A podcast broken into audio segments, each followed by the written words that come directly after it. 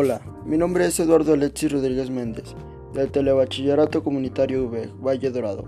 Hoy les hablaré sobre el por qué no se electrocutan los pájaros que se posan sobre los cables de alta tensión.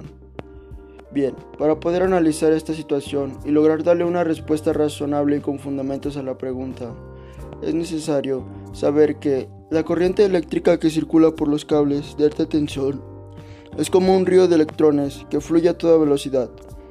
Como el cable es buen conductor, opone muy poca resistencia a su paso, y de esta manera la electricidad puede recorrer largas distancias desde la central eléctrica hasta nuestros hogares o hasta los lugares de consumo. Para que circule la corriente debe existir un camino cerrado que permita la ida y vuelta de los electrones.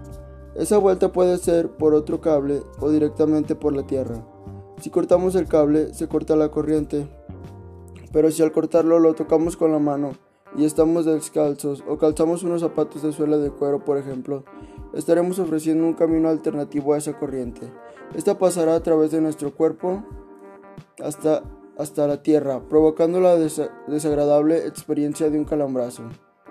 Si alguien toca un cable de alta tensión y ofrece un camino hasta otro cable o hasta el suelo, la descarga será brutal.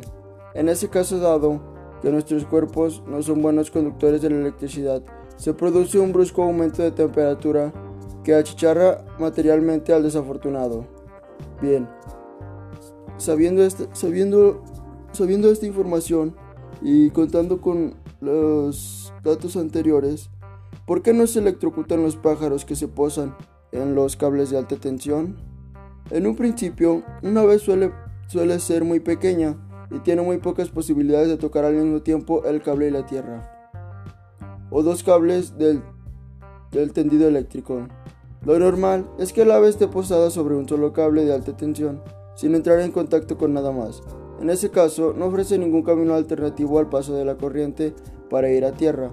Por supuesto, la electricidad podría entrar por una pata y atravesar el cuerpo y salir por la otra, pero esto no sucede porque la corriente tiende a escoger siempre el camino más fácil entre seguir de, pata a pata por el cable que no tiene prácticamente resistencia y atravesar el cuerpo del ave que sí la ofrece y mucha. Elige lo primero, así que pues los pájaros ni se enteran. En cambio, cuando un ave toca con sus alas al mismo tiempo dos cables del tendido eléctrico o un cable y una torre que lo sujeta, esto le suele, suele suceder a las rapaces de gran envergadura de alas. Está ofreciendo un camino alternativo, mucho más interesante para el paso de la corriente.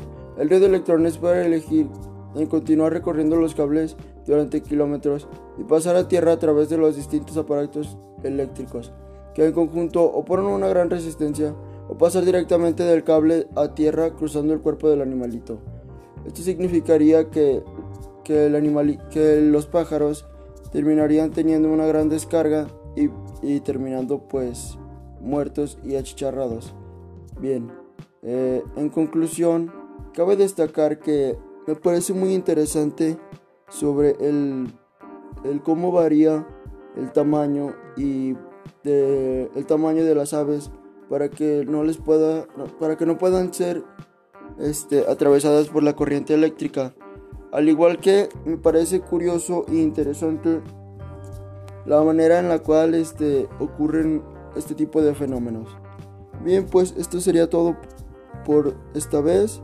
Espero que les haya eh, quedado un poquito más claro el, cómo, el, el por qué no se electrocutan los pájaros que se posan sobre los cables de alta tensión. Muchas gracias por su atención y los invito a seguirme en mi canal eh, ciencia y tecnología. Bye.